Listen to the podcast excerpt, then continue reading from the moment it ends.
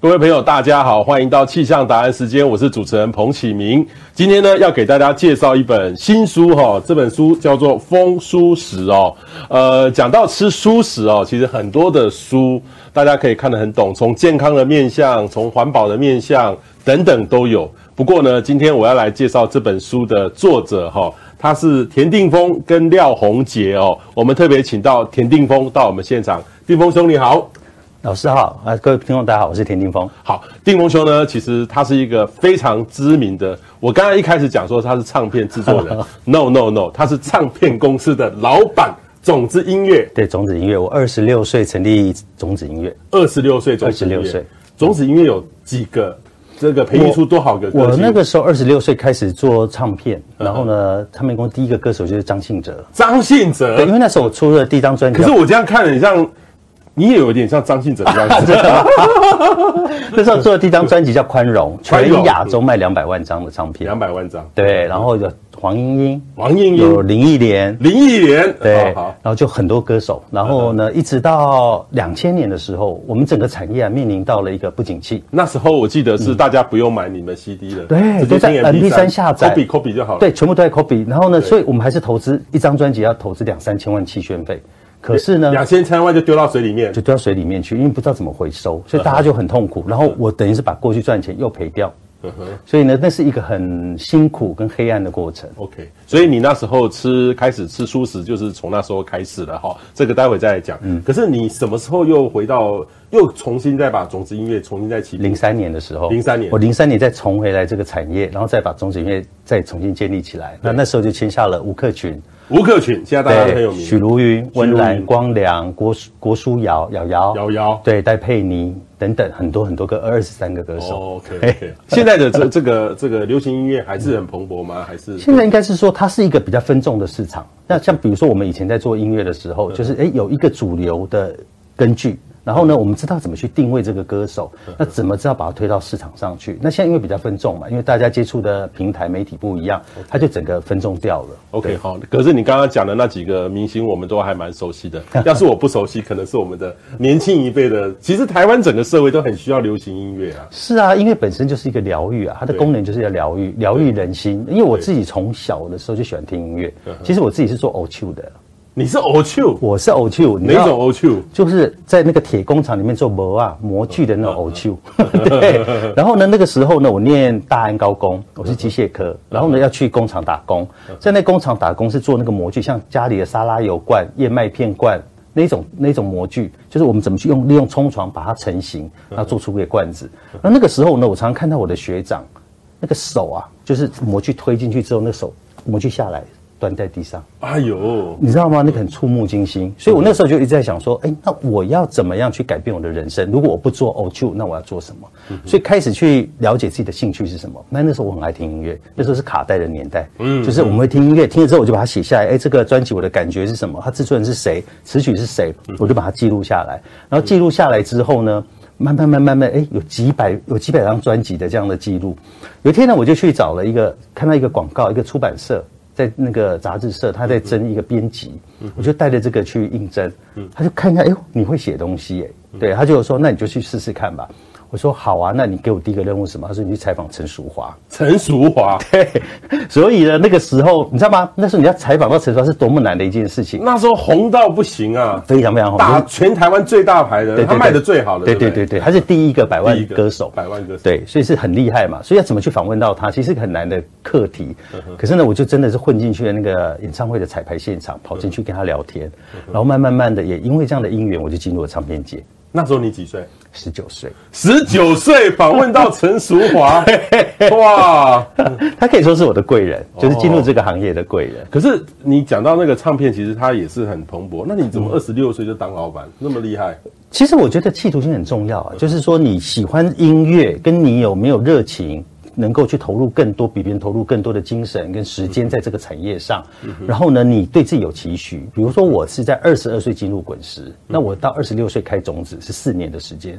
这四年的时间，我每一天工作都比别人多二十四二十四个小时。哎，每一天比别人多，每一天比别人多二十四个小时。每一天，你一天就二十四个小时。对，但为什么比别人多？别人在睡觉的时候，我还在工作啊。哦，，OK OK OK，所以他是这样打拼出来的哈。是好，你是一个成功的音乐人，却是一个突然转哈。其实我们如果要推广蔬食或是素食哈，嗯、其实你这边讲的是蔬食，待会再说素食。这个其实如果出家人来说，大家都都接受，但是你可能马各位马上就可以转台了，就跳掉了哈。因为出家人就是吃素食、吃素嘛哈。吃素。那你是一个成功的音乐人哦，嗯、当然我也知道很多音乐人也吃素食、吃素啦。哈。可是为什么会要来推广这个蔬食或素食，而且创造了这个风蔬食的主观新评鉴的这个指南哈？嗯、你等于是去评鉴这个呃蔬食的餐厅哈？对这个我看完你之后，我发现我们吃的里面哦，我呃很多重复的，但是我还要跟你学，因为还有很多我还没去吃过。谢谢你，这是一个很好的指南，对，可以带着他吃遍全台湾，带着他吃遍全台湾，带他吃遍全台湾。因为我说真的，有时候吃蔬食，我先考我问你，嗯、你去烧肉店可以吃蔬食？啊，烧肉店没有蔬食啦。对对对，烧肉店这个就是行家了。我前一阵人家请我去烧肉店，对，人家吃素，那个老板都 脸都绿了，三条线下来，真的不行嘛？对，不行。全台湾那里不能吃蔬食？就是其实烧肉店一定是不行的啊，牛排馆当然也就不行。有有有有牛排馆，除非你要去吃，他给你沙拉嘛，那那否则你怎么会有蔬食？有 Beyond Meat。啊，但你要吃 Beyond Meat 才行啊，那个是素的，啊，对，所以是 Beyond Meat 的。对，Beyond Meat 我们还可以自己在家里做汉堡，哎，对对对对对啊，对对对。现在现在其实吃素食这件事情变得非常的多元，因为很多人都不知道说他的印象停留在那种吃素是很辛苦的的过程。那我其实也经历过那个过程，一开始其实我是很不习惯，我从素食到素食其实有一段路的。呃，各位朋友哈，其实素食哈，就是说。单纯如果出家人是有一个叫做五星素啊，对，哦，那个很辛苦，哇，好辛苦哦，你辛苦。你如果照那个方式的话，你在吃不到东西，吃不到东西，只有那个很虔诚的出家人。对，可是我说真的，如果我们去那个出家人的地方吃那样的菜。哎，真的很好吃，非常好吃。可是我们自己做做不出来，做不出来，很奇妙。不是，因为他长期在钻研这个食物怎么去做出来，用这些蔬菜，他们怎么去调整，这个是他的专业啊。对。那我们其实不是啊，我们在吃的很多的东西，它都只是附带。但是我觉得这几年其实不太一样了。这几年有很多很多元的餐厅，对，开始一支一支出现。尤其你知道吗？我上个礼拜我去参加一个叫无肉市集的活动，有无肉市集，无肉市集还有一百多个全台湾的无肉的摊位，就是素食的摊位。嗯哼，你知道去的都是年轻人，真的还假的？真的真的都是年轻人，而且每一个摊位前面呢，排满大排长龙。我一个朋友跟我说，他吃了一个善良肉圆，就是素的善良肉圆，他排了三个小时。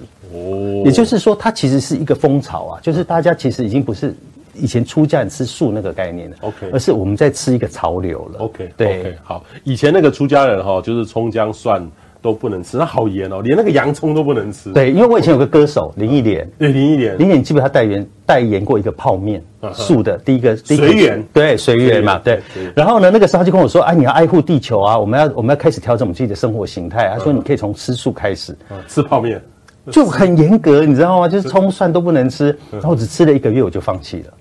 所以，我后来呢，我在经历了很多的转折到吃素食的时候，其实我常会鼓励大家说，你不用那么严格的去要求自己，你可以从哪里开始？你可以从一周吃一天，吃一周吃，周一无肉日嘛。哦，我跟你不一样，我们台湾人是不是初一十五吃素？是，对不对？初一十五吃素，吃两天。那我从地球保护地球观点，我说这个没有用，你要初一十五吃肉。只吃两天肉，对对对，这个很聪明，这个很聪明。就是你如果还是对肉有欲望的话，你就可以吃初一十五，初一十五吃肉，你倒过来就可以。初一十五吃吃素没有用，对对对，那个对身体没有用，对地球也都没有用，没有错没错，没有用哦。但是就比你多，比你这个呃多了很多天，多了很多。但你一但是基本上有一个开始总是比较不错。所以这个其实你出了这个风蔬食的主观心的评鉴，你就可以。呃，照这个方式哈来推广，所以这个是一个蛮好的一个逻辑。这本书里面都可以找得到哈。那这本书呢是由商周所出版的，所以各位可以知道这本书其实是我看到里面好多的这个照片哈，各位可以看一下里面很多的照片，还有其实哇，这个我们给了三颗星诶，三颗星哦。对，我们有评鉴嘛，三颗星，所以我们都是有回去四个评审一不断的讨论说我们今天吃的感觉是什么感受，什么环境好不好，服务好不好。然后呢，里面评下来，我们还淘汰掉两百家餐厅以上。然后呢，选了七十三家。你总共吃了多少家？两百多家，两三两三百家有了。两三百家。对，然后呢，最后只选了七十三家。那这七十三家里面，我们就开始去做评分。那有的都是用推荐。我们其实仿照什么？仿照米其林的方式。仿照米其林。仿照米其林的方式，我们用秘密客的方式去吃。那你要不要下次我也当你秘密客？哦，欢迎，当然太好了。所以我们就去，然后去了之后呢，然后我们就开始去做一些分类跟评鉴。哦、那在评鉴的时候呢，选出最后，因为我们太严格了，就选出了一家三颗星而已。一家三颗星，只有一家三颗星。这家三颗星是这个在高雄，高雄五郎食时。你看这个做的多漂亮哦！有有有，他们有我我我有个他们有跟我说过，这个很特别。嗯、这个这家真的非常厉害，嗯、他们很讲究那个食材的新鲜，然后跟工艺。嗯、所以呢，你看像一个那种所谓的煎干贝，大家想说，哎，煎干贝好像常常会吃到嘛，嗯哼，即便是素的，应该用杏鲍菇嘛，嗯哼，但是没有，他上次重切三十刀，横切三十刀，总共六十刀之后去进到。那个海水，那个海水怎么做？他用海带下去泡，让那个海的味道进到他的细胞里去，然后呢再去吃它，再去炙烧，嗯、吃起来呢是有海味的。嗯哼，对。你这家我上礼拜前几个礼拜去高雄，他们南部吃素的朋友带我去吃。是啊，他现在太有名了，太有名了。对，因为我现在你知道，我 现在宣传都在讲这一家哈。哦，有一个米，等于是这个丰蔬食哈，丰的三颗星比照米其林。米其林我知道它没有，他台湾这次有有提选了两家，还一家两家，嗯、但是其实其实并没有特别强调蔬食，对不对？他米其林里面其实只有一家推荐。就一家对旅行餐盘嘛，就一家而已，祥和。祥和，那刚好我里面有叫祥和。哦，对，它就一家。所以呢，我就想说，如果吃荤的人，他可以有一个指南。那我们吃素的指南在哪里？很多人想吃素，不知道去哪吃嘛。对。那我想说，那我们是不是应该来做一个指南，给大家有一个指引？上哦，好了，我要吃素，我再翻一下。OK。至少我不会踩到地雷，我会吃到好吃的东西。好，对。其实吃素食呢，说真的，常常会踩到地雷。非常。这个，例如说，有时候去自助餐厅吃，嗯，有时候。就是不知道吃什么去自助餐厅，那那个其实有时候好的自助餐是蛮好吃，但是大多数会踩到地雷，因为它的来源或者各方面，或者它有没有用心。嗯，其实这个吃呢，是我们人与人之间沟通或者让生活情趣很重要的一种方式啦。倒不是说他要吃到很贵的，要米其林几颗星没错没错，而是让自己心里面，或是说有时候呃犒赏自己一下也可以吃好一点点哈。所以这本书呢，其实是呃告诉你。可是我好奇的是说，你那时候是。真的是经历了你的那个两千年那时候整个不景气，把公司赔光了。嗯，你重新调整了那三年的过程，是突然有一天突然吃素吗？其实我是两千年那个时候赔光了，嗯、然后其实那个时候我在逃避我自己的生命，所以那个时候呢，我一天吃了七颗安眠药。嗯哼，一天七颗安眠药，你是你那时候你是想要那个吗？当然是啊，就是你听起来你就知道是啊，因为那窗帘我是拉起来的，我就是睡觉，我希望我不要醒来。但是呢，你不敢整罐倒下去，是因为。因为还有一个牵绊，妈妈，所以你不敢整罐倒下去，因为你不知道你明天在哪里。你知道，第一个你也没钱了，然后你三十几岁了，然后呢，你过去事业很好，但是你现在呢，你去做别的工作，没有人要你啊，那你要怎么办？而且你连面子拉不下去，对，面子也拉不下去，所以你只能去逃避。那直到有一天呢，我有个朋友这样说，他把我拉出去，他就说：“哎，你不要每天关在家里，因为其实他也是好心要帮我。”他就说：“哎，我们去夜店，夜店玩。”我就说：“哦，好啊，那我们就去吧。”好，然后就把我带到一个夜店。带到那个夜店之后，他有个朋友突然塞了一个很小的小纸片，他就往我嘴里这样一塞，然后我说：“哎，你给我什么东西啊？”他说：“哦，没有啦，就是你，你就喝了水就会舒服了。”我说：“哦，好，就喝了个水。”不到十分钟，我整个人就倒了。嗯，我第一次没办法控制自己的感觉，我就倒在我朋友身上。是现在，例如说想什么摇头丸、兴奋剂那些？我不知道他给我那个纸是什么，他就是一张小纸片，然后我就倒下去。倒下去之后，你知道发生什么事吗？嗯，我的我的灵魂。漂浮在半空中，你看到你自己，我看到我自己，我看到我的朋友，我看到舞池在跳舞的人。哎呦！然后我想说，怎么回事？为什么会这样子？我我死掉了。我那个时候知道我死了，但是我很害怕，怎么会突然就走了？然后我就非常的害怕，然后我就看着那个下面的景况，下面那个舞池的景况变成什么？变成一个地狱的景象。哎，嗯，然后怎么会这样？然后那地狱有一个很大很大的吸引力，一直要把我吸下去。可是那个时候的我，轻如比一张面纸还要轻。就是我随时可以被吸下去，然后我就很痛苦，我挣扎，我很害怕。其实那个是一个极度恐慌的一个状态。那我就慢慢慢慢慢慢过了很长的时间，那个痛苦很长的时间，我慢慢到半空中，然后就到了一片黢黑的地方。那个黢黑就有点像我们常看到的宇宙，这个地球之外的宇宙是一片黢黑。然后带灵魂就一直飘，一直飘，很轻。然后我还是带着很深的恐惧，我不知道会不会飘到哪里去。然后就看到很远的地方一个很微弱的光，非常的微弱的光。然后呢，我想说，我是不是应该往那个光方向走，因为我们常听人家讲嘛，说啊，如果人走了，我们常常跟我们的亲人讲说，你要往光的方向前进。所以那个时候我知道我走了，所以我就要想要努力往那个光的方向走，所以我就往那边走的时候，我又被拉下去，我要上来又被拉下去，一直在那个拉扯的过程，好不容易，我不知道过了多长的时间，我好不容易呢，我到那个光的地方，我突然看到了一个世界。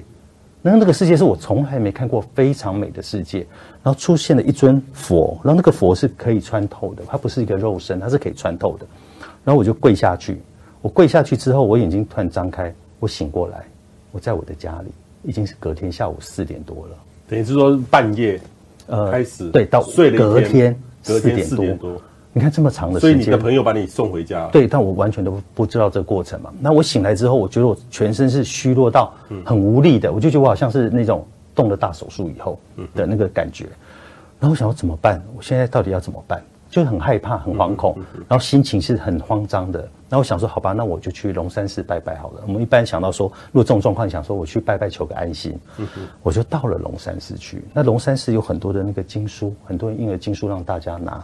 我就很好奇，我就拿一本经起来，那我就跪在那个菩萨面前，我就开始念那部经。很神奇的那部经是什么？那部经就是释迦牟尼佛在世跟他的弟子说，在这个地球的西方，过十万亿佛土，有一个地方就是阿弥陀佛的净土，叫西方世界这个净土。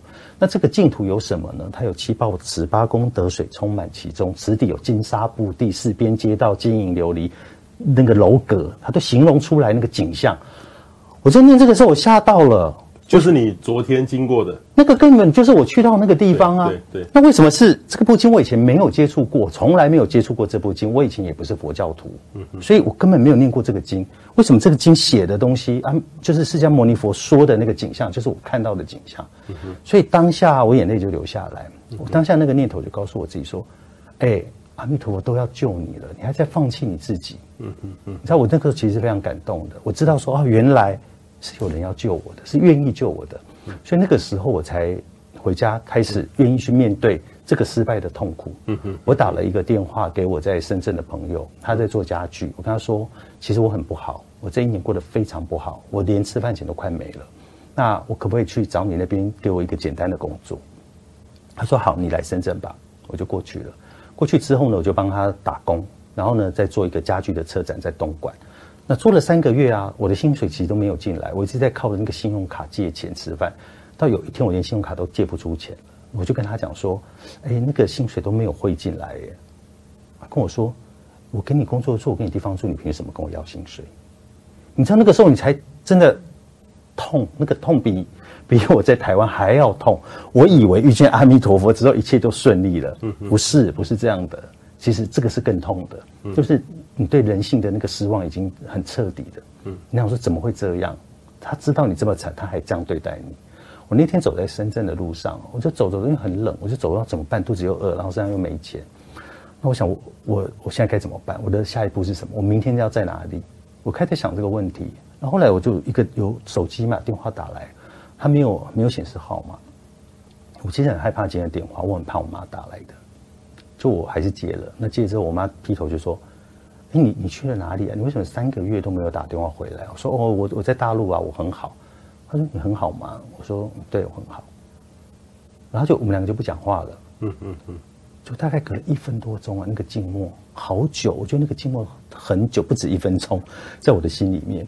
我妈妈突然讲出一句话，她说：“这个世界没有人相信你，还有我，还有我相信你。”嗯嗯，哇，那个时候我赶快把那电话挂了。因为我没有办法，我我这心里已经崩溃了，我就蹲在那个街头痛哭。那个是我人生第一次感觉到自己这么失败，然后呢，失败到流落街头。嗯，你知道那个感受很深，你知道，就是以前是要什么有什么，呼风唤雨，到蹲在深圳街头痛哭。所以那个时候哭完之后呢，我突然有一个念头，那个念头就是：你到底要逃避什么？你逃避够了没？要不要去面对你的人生啊？嗯，可是我怎么去面对我自己的人生？我可以在一直在想，我怎么面对？我要怎么面对？后来想说，如果这一辈子我最会做的事情是做音乐这件事情，那为什么我现在在这里？所以那个时候呢，我就开始动了念头了，起心动念了，我要回到我会做的音乐产业。我打了电话给我在北京的朋友，我跟他说我可不可以去那边借住，我想要跟那边的音乐圈圈的人去认识一下，我想要知道在大陆这些音乐没有实体市场，它是怎么存活，它是怎么可以赚这么多钱，它是透过什么样的方式，所以我开始要去了解。有一天我就在那个北京的街头在闲晃，我遇到了一个很神奇，遇到一个喇嘛。那那个喇嘛说：“你打哪来的？”我就跟他开始聊天，我说：“我台湾来的。”那我就跟他讲一一下我的故事，他就说：“哦。”那这样吧，你要不要去我的寺庙？我说，请问你寺庙在哪里？在青海，你知道青海在哪里？青海，对，从北京跑到青海，对，在西藏的旁边，旁边，对啊，青海这么远的地方。它还不是在西宁哦，青海的省会在西宁。我们就到了西宁，到了西宁之后呢，还要再坐公车。那个公车公车是颠簸的，一路一路都颠簸，颠簸了三个多小时才到他的寺庙。嗯哼。那到他的寺庙之后呢，进去很那个寺庙很庄严，非常非常庄严。可进去了之后，我发现那寺庙没有电哎，没有水。然后啊，怎么会这样子？师傅说。你去镇上走出去，去镇上打水回来。嗯，我说哦，打水，我还不知道那个什么概念哦。打水，好吧，就就去了。就问人家说那个水，他们还是要压那个那个井水去去把那个水取出来，然后带回去。然后呢，火要怎么办？嗯，去把那个木材拿回来，在寺庙里砍砍柴。嗯，你知道吗？我就开始从那时候砍柴，然后呢烧水，开始煮东西，然后开始跟着师傅去吃素，很神奇的事情。第一天晚上，我竟然不用吃安眠药，我就睡着了。可能太累了，你知道吗？就那个劳力、劳力、劳力活就很累。第一天就睡着了。第二天我就爬到那个庙的屋顶上去看着那个外面的一片草原。我开始心里在想说：对呀，为什么我要放弃啊？我觉得呢，其实我们应该把市场看大一点，不要只看一个台湾的市场，因为华语音乐可以影响的市场是很大的市场。如果可以从这个华人音乐的市场去思考。在这个市场，我怎么样透过线上音乐这件事情，透过经济活动事情去产生利益回来？那专辑这个就是一个投资嘛。它实体专辑它卖不好，它不是太大的问题，卖得好不好不不重要，重要是你要让歌手红，你要让歌能红，那我就可以从这些大的市场里面把收益赚回来。我开始在想这件事情了，我开始想通了这件事情，然后在那边待了十四天，我每天都跟着师父吃素，然后开始呢，你知道那个时候只瘦到五十公斤哎、哇，那头发是圆形秃，很那时候有圆形秃，很惨圆形秃，然后瘦到瘦到那么瘦，然后呢，两个眼睛是凹进去的，就是气色非常差，你没办法想象怎么就像一个行尸走肉的人，对，所以是一个很可怕的一个过程。可那个时候我在靠吃素这件事情，然后我就发现，哎，晚上我可以睡觉，我不用吃安眠药，到底是怎么做到的？难道真的是吃素吗？我其实也很怀疑自己。可当我找到了那个力量之后，我回到了台湾。那我才发现说，其实，在给你力量的第一个是心理的力量，因为你心里告诉你自己，你找到方法了，你要安静，你安静之后呢，你就可以找到你怎么走下一步了。那这个我找到了。那第二个呢，我开始不依赖安眠药这件事情，那是因为我改变了我饮食的方式。然后呢，第三个呢，我变得比较积极，我很积极的去找投资者。那就刚好那个时候有个投资者就觉得看我这个 BP，他觉得很好啊，我投资你做吧。所以我在零三年又把种子音乐又开起来，OK，然后一路吃素到现在，一路吃素啊，等于是二零零三年到现在十七年了，零一年到现在二十年了，嗯，哇，这个不简单哈，这个像我自己完完完全完完完完全全没有碰过一个肉是这个四年多，之前也有，但是有时候会请假一下啊，请假一下，但是这个说真的，一开始会比较辛苦，对不对？一开始。你知道吗？我第一次吃素就林忆莲叫我吃素，那个时候是林忆莲叫你吃素，那个是因为他在代言这个 这个随缘的泡面。对，因为他跟我讲那个是一个一个你对生活的态度嘛。那个时候我吃吃不到两个月吧。但是林忆莲本身就是吃素，他是吃素，他是吃素，所以那个时候我没有吃素，所以就已经失败了。那到我真的人生失败的这一次的吃素，我我我吃到现在了。那吃到现在的过程呢？我觉得其实很舒服的一个过程，就是我不不要用框架来框住我自己。因为我不是出家人，所以我不需要去吃宗教素。所以我把那个框架拿开之后，我发现吃素没有你想的那么难，你知道？对对，对不对？对。像我跟朋友去吃素，我常看他们讲说：“哎，走了，我去你们。”想吃的快炒店没问题。他说啊，你吃素了？说啊，我不就炒两个菜就好了嘛。对啊，那还有什么问题？我我也是这样啊，我也是这样。荤素是可以共食的嘛。对啊，对，就是我们吃素不要造成别人的麻烦嘛。对。那再来就是说我从这里开始吃，然后到最后呢，哎，我慢慢现在朝向 vegan，就是是不是可以减少奶、减少蛋？OK。对，那这是一个方向啦。各位知道那个 vegan 就是奶蛋哦，没有奶也没有蛋。对。哦，这个但是这个要更高的层次。这样更高的。因为这个生活上面，我们台湾。用到太多这种东西。对，其实我会觉得大家其实一步一步来，其实你不要要求自己，我明天就突然我要吃素了，哦，那个其实是一个很痛苦的过程，吃不住。哦，吃不住。对，你要慢慢来，渐渐具循序渐进的去做做这件事。比如说，我刚才讲啊，你一周吃一天，那吃很好，你吃两天，吃很好你就吃三天嘛。你慢慢来，而且现在吃素太好了，太方便了。对，这里面就七十三家，七十三家哈。我自己大概发觉，大概吃了十多家。哇，你这里面你已经吃了十多家了。有有有，我我有翻，因为你你这里面我有我有的都。那你就是吃素达人啦。没有没有，跟你这个还还有的有的差很多。但是我哈，我的经验是我常常会到，呃，例如说，我举例啊，我们要是去美国波士顿，波士顿，嗯，波士顿什么？波士顿要吃什么？你到波士顿只能吃沙拉跟汤吧？通通常去波士顿就是吃龙虾、生蚝，对啊，牛排那个牛排。那我那次我我第一次去很久很久，在二十年前去就是吃这个，朋友都会介绍我说，哎、嗯。欸，这个生蚝、嗯、或者生蚝都是一次都吃一打的，哇，一打的这样吃嘛，哦，这样这样吃嘛，配着啤酒喝嘛。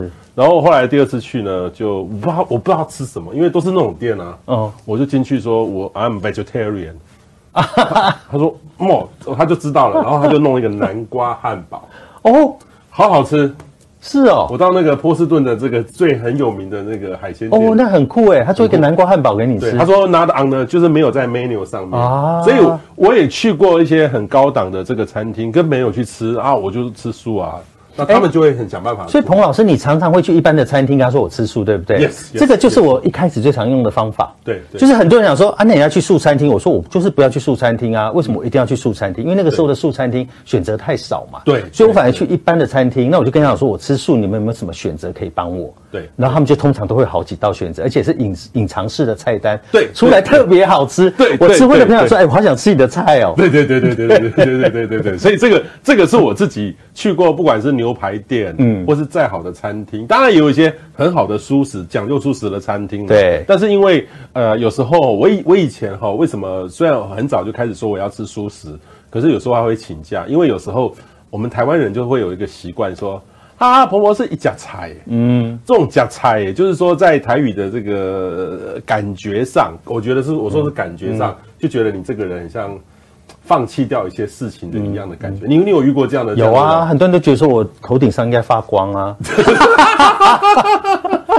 很多人都这么认为啊。我有时候跟他开玩笑讲一些好笑的话，他都会这样愣愣着看着我说：“为什么？”我说：“你为什么这样看着我？”他说：“你怎么会开这个玩笑？”我说：“为什么不能开玩笑？”他说：“你头顶是有光的人。”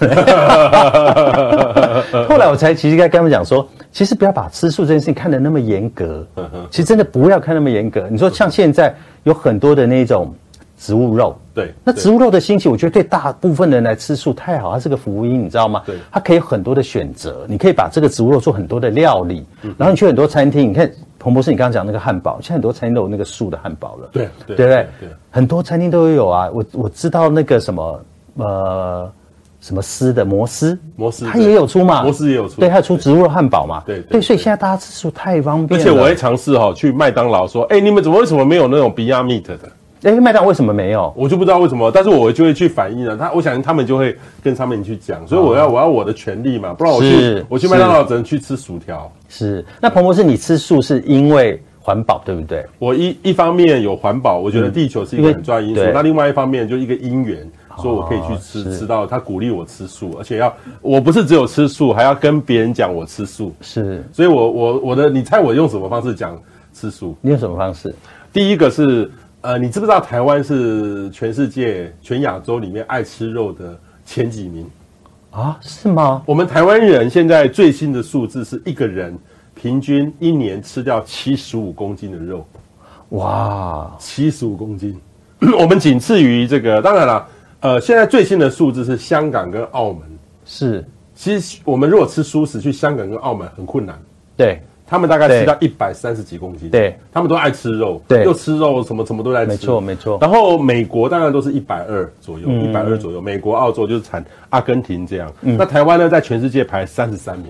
哇，那很高哎、欸，很高，因为你要知道，很多的国家，像欧洲很多的国家，其实它本身就是牛类、牛奶、嗯、牛那个肉类的产制国，所以像西班牙真的很高，嗯，真的很高。所以我就第一个是从这个排碳量，是，就是说它吃多少公斤来看。是，那第二个呢，我也从这个呃发现，就是说全世界哈、哦、越有钱的国家吃越多的肉，是。所以未来呢，我们遇到的问题就是。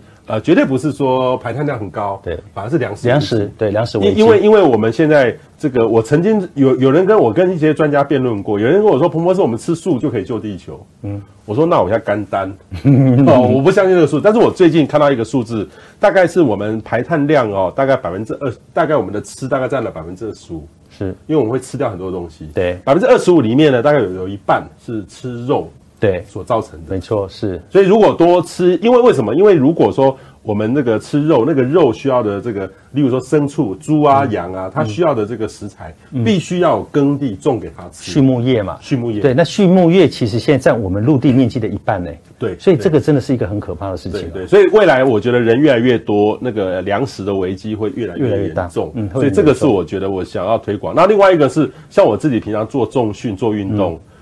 我也拿很重啊，所以我也没有说我吃肉我就不吃肉，我就这个是很多人的错误观念。很多人都说啊，你这样子你怎么健身？我说为什么不行？你也在做重训？是啊，他说那你的蛋白质哪里来？对，我说。豆腐、豆浆都很多的植物蛋白啊，非常好啊。那你如果现在还有植物肉，那帮你都算好了，所有的营养都在里面，而且它的蛋白质比一般的肉的蛋白质还要高。对，那这是很多人都不知道的。对对。那你吃蔬食这十多年来，你的健康有没有受到一些影响？我觉得很好啊。第一个就是我每一年我都会做健康检查，那就是都维持在很好的一个数字上面。我觉得这个是一个。那就是说吃素其实要跟健康要并行啦。就是我们很多人会吃素吃到变不健康，就是说第一个你太单一，你没有多。元的吃素的选择。那第二个，你没有好好运动。好，那这个这个是不管吃荤吃素，其实是都一样的。那所以呢，我前一阵子看了一部纪录片，叫《茹素的力量》。嗯嗯你知道很多奥运选手都有看那个，我看我们的很多习惯。你刚才讲那个呃，米其林法国米其林三，你书里面有提到。对，Alan，Alan，对，Alan 那个他三星级，他当时最有名的一道菜是。呃，肉跟鸭，对，肉跟鸭。缝在一起，对对对对对对对对对，我没有吃过啦，肉跟鸭缝在一起，然后手工这样去做，对对对对，然后他就放弃了一切，全部是蔬食，对，他把他的所有那个庭园全部改成种菜跟种水果，对，种水果，对，然后那个时候一开始他改成素食的时候，是整个法国都在骂他，媒体都在骂他，因为法国法国很骄傲，他觉得我们是美食的国家，你怎么可以去做蔬食餐厅？对，所以就开始去攻击他，但是呢，没有想到他第二年他一样拿到米其林。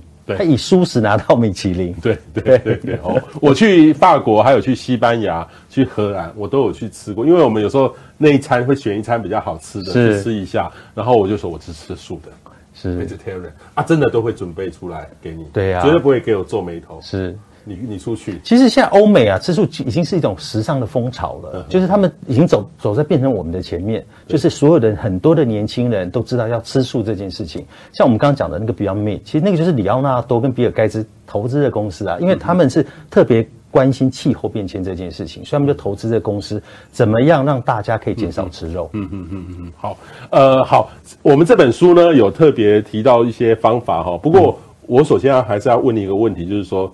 你对很多我我相信我们在座看我们的这些人，现在吃的便当，台湾的便当里面就是一块肉，一块排骨，不然就是一定会有一个肉，很很少有会做素食便当。通常哈，嗯、我有时候去做台铁，嗯，会买台底便当。我如果十一点四十分去买都没了，是因为第一个它量很少，量很少。量很少，对，那量很少也不会做多一点，对然后大家会觉得说我没有吃肉吃不饱，对所以现在大家如果在吃饭，其实就可以看到，就一定要有肉在里面，好、嗯。那现在呢，到底我们怎么样有吃肉的朋友要开始吃素食，要怎么做会比较好？我觉得吃肉的朋友可以吃素食啊，你其实可以。让自己先不要一开始就每天都吃嘛，就是我们可以从你一周吃一天开始，或者从一餐开始，然后到两餐。那你知道身体其实会记忆，就是说如果你今天去吃素，你的那个不好的经验，你觉得它不好吃。你觉得它难吃，其实你很难再吃下去，所以你一定要去挑选好吃的餐厅，这件事情其实很重要的，让你觉得说吃素食有信心，对，就是让你会不用改变太多的饮食习惯。没错，我有一个朋友，然后呢，他其实无肉不欢的朋朋友，就是我每次要带他去吃素，他就说他不要。那有一天我就不跟他讲了，我就带他去一个素食的餐厅，然后去吃。那吃完之后，我说：“哎，好不好吃？”他说：“哦，这好好吃哦，这家以后我要再来。”我跟他说：“这家是素的。”对，然后呢，他想他很惊讶，他想说：“原来素可以做成这个样子。”他吃不出来，他没有吃出来。我觉得这个其实很棒，就是说我们如何让吃荤的朋友他会去体验到吃素食的这个好处跟吃素食的美味，那这个他才吃得住嘛。否则你一开始就跟他说哦，带你去吃一个素的，他有个框架，有个印象，刻板印象在那边，他就不容易吃了。OK 好，所以呃，让它变得有趣哈，这个让食物的改变也是一种方式。所以我自己有时候要是我自己请客点菜的时候，我真的会选择呃，可能有肉的肉的菜，可是我都。先选这个素的，选完之后都说：“哎、欸，吃饱了哈，那你哦，我今天不不好意思，我今天没有点肉哎，你们想要吃什么肉，你们自己去点。”大家都吃饱了，对对对对对对对，我都是用这招哈，对对对，对，这招很棒啊！大家都觉得说：“哎、欸，吃完之后不会太饱，而且他也觉得很舒服，对不对？”对对对，他回去他觉得身体是舒服，没有负担嘛。对对对，对呀，那个是一个体内最好的环保的方法。OK 哈，所以各位可以用这样的方式来进行，然后多鼓励身边的朋友。多吃一点蔬食哈，但是这个蔬食其实它本身呢，有时候会不会有这种食安的问题在里面？我最近才讲的话，因为最近美猪美牛的问题，我觉得这个问题不会在我们身上发生。对啊，对啊，因为你现在很多的肉禽流感，哦，非洲猪瘟，嗯，然后那个牛也是，什么动物都其实都有它的问题，而且它们都会打了生长激素。其实你在吃这个肉啊，它很多的毒素，它会在肠子里面，它是排不掉的，它慢慢慢慢会累积成。癌症各方面的问题都会出现了。嗯、那所以呢，其实呢，我真的觉得你可以减少吃肉，对身体真的会是比较健康的。嗯、那回过来，我们再讲吃素，吃素其实要小心农药的问题。农药的问题，对农药，你有去注意这件事情吗？其实我会特别注意到农药这个问题。那、嗯、但是我们台湾其实有很多有些人在推动，比如说有那种有很多的 Chain Store，他们其实在做有机的，包括他所有的食材，他所有的蔬菜都是有机的。那我觉得你也可以从这里回去自己做菜开始。那在外面餐厅，我们。很难去保证我们吃到的是什么，对，但是你可以自己料理。那我今像今年疫情，COVID-19 疫情发展，我其实多了很多时间。你知道我多很多时间，我做什么？自己在家里做菜。我以前是不会做菜。我我看你这边都很多都是你自己做。我以前是不会做菜的，我以前都只会在外面餐厅吃饭。然后我是今年才开始学学做料理。那我没有想到呢，我料理出来的，哎，大家竟然觉得好吃。那这个其实我很惊讶，想说，哎，原来我可以做这件事情。所以你知道，我觉得人很有趣哦，就是你常常觉得说，哎，我做不到的事情，是因为你还没做。嗯，那你去做了之后，你会发现它其实没有想的那么困难。嗯，所以我现在就会自己上菜市场，然后买菜回去，然后自己去料理，然后跟朋友分享。嗯嗯，哦，哎，这个其实推广蔬食是一件蛮好、很重要的工作哈，因为你其实这个蔬食其实跟我们在地的呃会比较连接。当然有一些特别的菜会从，例如说好了，有时候。呃，松露，松露，哦、松露，很多人一家松露都很好吃。松露是什么东西的配料？那这个松露，台湾没有松露嘛？对，那那但是它运送过来的那个碳足迹就比较高，比较高。但是这个大多数的食材都是在本地的，对所以它比任何的肉类。来说的话，它节省很多的碳量，是。也会比较新鲜，是。而且蔬食没有办法放到，比如说去年的东西，对，通常都是当季，对，都是当季的，所以所以我们就吃当地当季的食物居多了。嗯、那我觉得这个就对我们的土地呀、啊、环境保护其实都有很大贡献。对，其实这个你这本书里面的哈，要做到这个星级的评鉴哈，说真的，第一个要取得一些，第一个要吃到那么多哈，每这样这样花很多久时间？呃，我们这个做了两年多，两年多，就两年多到处吃啊，就全台湾都到处吃啊。那对，而且就像我讲的，其实大部分很多都会知道是地雷店。嗯哼，对，那大家也不要想说里面都是什么很贵的餐厅，其实也不是，我里面有很多是小吃店、街边店。然后呢，其实呢，我就是要告诉大家，就是说吃素的种类其实有很多种。那所以呢，我们就变成是每一天要去尝试吃不同的种类。然后像比如说高级的餐厅，米其林，然后到一些咖啡厅。然后再到一些正式的中餐、西餐、异国料理，到小吃店，我们一天有时候吃七餐。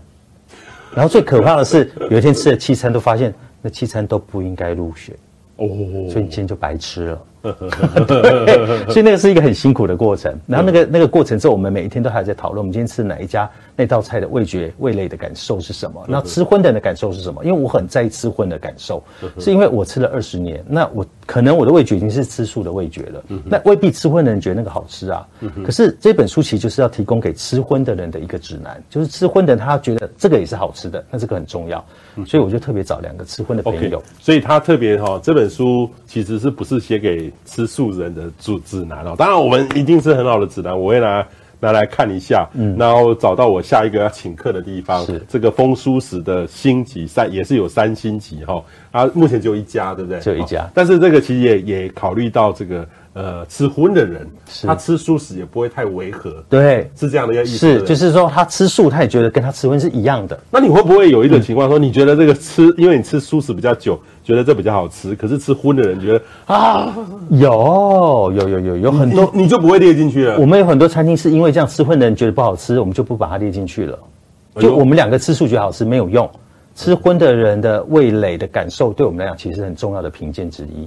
哦，对，OK OK OK，哇，这个很不简单哈、哦。但是你这个这个这这个去评的时候，你当时做这个东西，其实餐厅应该都不知道你要、嗯、不知道不知道，就我们就是用秘密客，我们就一般的餐，就四个人一起去吃吗？对，就四个人一起去吃。那餐厅就是把我们当一般的客人，嗯、所以我们才从这个过程中，然后会跟他们聊一下，哎，你们这道菜的主要特色是什么？可能我们会跟他聊一下，然后会知道他们的精神是什么，为什么他做这一道菜，他有没有什么故事？嗯然后呢，他其实就把我们当一般客人一样，所以呢，我们就也没有压力，你知道？嗯、那它里面是没有业配啊，像比如说你现在去 Google 什么很多都是业配嘛，介绍你餐厅，你会你还是会踩到雷。那这一本真的完全无业配，完全无业配的一本书哈，这个风书史哈，这个由这个田定峰哈，这个找了很多四个朋友，四个朋友是谁不能说，对不对？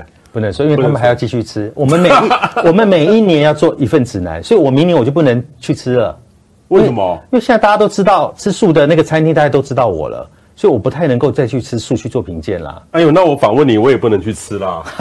对，所以你不能当我们评审了。不过我很多人都知道我在吃素食啊，是，所以我也不能去公开的去就就是说这个。但是我希望丰蔬食这个评鉴指南是一年出一本，就像米其林，就像米其林一样，我希望它每一年的六月可以出一本，每年六月出一本，那就是一样，你就可以去更新里面的资讯。然后更新里面的新等跟评鉴，哦，哎、欸，这个很有意义哎，因为米其林出出的这个有时候哈，我们都不知道它的逻辑是什么。说真的，对，说真的，有时候呃，这当然了，我相信它一一定有一个很严格的当然筛选，但是我们有时候会觉得是不是外国的观点，不是我们台湾人的观点？是。对，其实很多时候是这样啊，因为外国人的味蕾跟我们可能也不太一样吧。对啊，对啊，对啊，对啊。所以，所以这本书呢，其实有提供米奇，等于是说这个给素食的人看的，也有一个给这个荤食人看的。两个，如果呃他们是四个人去吃，两个两个，如果万一这个荤的人哈，哎、嗯，那这样说两个荤的人都就不好吃，两个素的是两个三三星级的好吃，那你们怎么办？我们这个时候其实是会有一些讨论的啦，就是我们会讨论，就是说，哎，为什么你觉得它好吃？好吃的点在哪里？所以你是按照米其林的方式去讨论？对，我们就就这样讨论，我们就是会开会讨论的。那为什么我们觉得它不好吃？不好吃的点是什么？我们其实会做很多很多的讨论，最后再投票的。哦，这个很有趣，很有趣哈。这个其实是一个很有创意的方式，可以鼓励让大家多吃蔬食啦哈。对，所以这个其实呃，如果在这样的这个当中呢，其实每年出一本，其实我相信可以改变台湾的饮食文化。因为其实呃，我全世界哈吃肉的国家，台湾算是高的。对，但是为什么那么高？很多人没有办法理解。但是其实你看台湾那个很多这个自助餐吃到饱的特别多。那吃到饱吃肉基本上就毫无节制，所以那那一刻那一个时间呢，一个人都可能吃到两三公斤以上的肉。而且台湾人常常是一个便便当解决嘛，刚彭博士有讲嘛。可是你一个便当，它里面的营养其实不一定是足够的哦。嗯，因为你有很多时候是吃到那个油脂，那个肉的油脂，然后跟那个胆固醇，所以其实然后你回去坐办公室又继续做，你的肚子就越来越越来越大了嘛。嗯嗯，其实是这样来的。所以呢，你要怎么样去均衡食物？不管吃荤跟吃素。均衡这件事情其实很重要的，因为吃素的人有时候吃的太单一，其实也是对身体不好的。对，我们人体的摄取的各种养分其实都都需要有，所以呢，这个部分我觉得不管吃素吃荤的都其实都要特别注意。你书里面有讲到一个就是吃水果。啊，吃水果不能吃太多，对，水果不能吃太多，吃太吃你要甜糖分非常高，对。早上吃是金，是最好。下午吃变银，晚上吃变铜。哦，这个其实铜就是说晚上吃就会变成它的转变成一种糖类，对，然后它就它就会囤积在你的身上，身上身上，它就变脂肪了。对，所以其实我们以前就是说啊，吃多吃水果，特别是越甜的水果越好吃。但是事实上就是一种糖分，对我们身体都其实其实丁峰说你这里面讲到很多这个。呃，健康的观念在里面，是这是这是蛮好的一件事情。是因为我我觉得现在的人的病痛太多了，对。那我们自己也常常看到，哎，为什么现在的人的病痛是比以前的人还要多很多？嗯。其实那个就是来自于饮食习惯嘛，空气、水跟饮食，其实来自于这三个。嗯。那我们怎么样从我们的饮食开始去调整？嗯。然后呢，注意我们喝的水。然后空气当然我们我我们比较没有办法去改变，就是空气这件事情。可是当如果越来越多人去吃素，那我们的空气就有可能会变好的机会就变大。因为因为其实我自己也做做一个跟大家很多朋友分享吃素食，就是说，因为肉类它烹调的火力要把这个肉熟了。它需要更多的能源，对，所以例如说家里如果要炒菜、嗯，煎菜、煎牛排，那个油烟。特别是台湾的烹调方式，其实会让妈妈很辛苦，肺癌、肺腺癌的比例哦，肺腺很多都是妈妈，妈妈。对，妈妈妈不抽烟也会得肺腺癌，对，没错、哦。所以这个其实如果是素食，它的调理方式就会改变。我看到你书里面写的很好玩，你自己已经没有这种大火，这种用电磁炉去做，对，我们家只有电磁炉，电磁炉，而且我们家只有电磁炉，然后跟一个气炸锅，那我可以做出这么多食物，包括。熔岩巧克力蛋糕，很厉害，很厉害，很厉害。所以这个其实生活方式、饮食的改变，呃，跟传统不一样。其实，例如说，如果有些人想吃盐酥鸡，盐酥鸡也有素的。有啊，我常常吃哎、欸，我常吃素盐酥鸡，我就把它放到气炸锅，然后一转，然后十分钟后拿出来，好好吃啊。对啊，所以大家不要以为说吃素很可怜，吃素一点都不可怜，吃素可以吃的非常丰富。OK，对，可以吃的像个国王。吃素可以像个国王哦，是啊，所以这个就今天我特别要来访这个田定峰的一个目的哈。我最后好奇问你是说，因为我们的艺人都带带领有这个指标性的意义哈，很多人就是跟着艺人在走，对，喜欢这个艺人跟着他在走。你认识的艺人，艺人通常都是吃的很少，瘦瘦的，对不对？对。那他们是不是就吃都不吃东西？哎，其实啊，像以前 Jolin 啊，蔡依林，他其实维持身材的方法就是那个菜啊，他还要再过水。你有看过他吃吧？对，他在过水，过了之后呢，那个油就去掉了，他就这样吃。啊，这样不好吃啦。呃，艺很多艺人他不能在乎好吃跟不好吃这件事情。对，所以有很，所以我记得上次有个艺人讲了一句话，他说他从来没有吃饱过。哦，彭于晏啊，他说他从来没有吃饱过。然后他说他从来没有吃饱过是什么意思？他就说，因为呢，他都只能吃刚好算好的分量的蛋白质。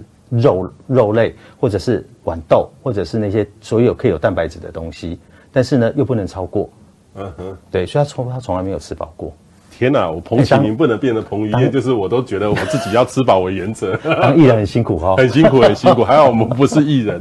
但是刘德华现在也吃素啊，王菲也吃素啊。刘德华吃素，王菲有吃素。对啊，现在已经吃素了。所以艺人他们本身其实对于自己的健康饮食是很注重的。对对对，他他们现在在意自己的健康嘛。然后他们也在意到环境保护的问题，所以现在吃素其实真的是一种风潮，就是说很多这些名人明星他也在带领，他已经成为一种一种风潮了。嗯嗯嗯，对。好，各位朋友，其实今天我特别邀请到田定峰来我们现场，其实我很想要跟他聊聊流行音乐，其实应该会更有趣啊哦。还有台湾知道这个未来的这个呃文化的发展，我也很担心台湾的流行文化。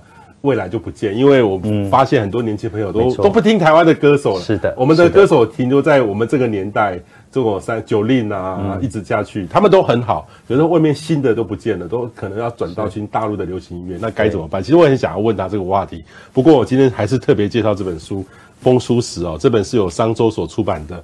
呃，其实它就是让一个世界更美好的价值信仰。就从一周吃一天的蔬食开始哦，一一周吃一天其实是蛮容易的，大家可以做得到。那我们呢是其实是每餐都吃，对，我们每餐都每餐都吃，所以这个其实呢，的确我们可以更健康、更有体力，然后可以更健康的去处理更多的事情。当然，这个对地球是有用的哈。今天非常谢谢定峰兄，也谢谢大家哈。希望大家可以跟着我们这本书。如果你还觉得这个吃素只能去吃素食的自助餐，去吃，其实去有时候去去，例如说。呃，我们那个南部的那个、哦、呃呃南部的这个宗教啊，哦，哦，很多地方其实都很好吃啦。对，但是那个我们做不出来。对，我上次文倩姐啊，陈文倩还跟我讲说佛光山佛光山很好吃，非常好吃，很好吃，很好吃，对，很好吃。对，但是呢，一般人你平常不会每天去佛光山吃吧？对对对。所以呢，我其实就会建议说，你可以看着这本书，把它当成是你吃吃食物的一个指南。哦，吃食物的指南哦。嗯、非常谢谢丁梦兄，也推荐大家这本书。谢谢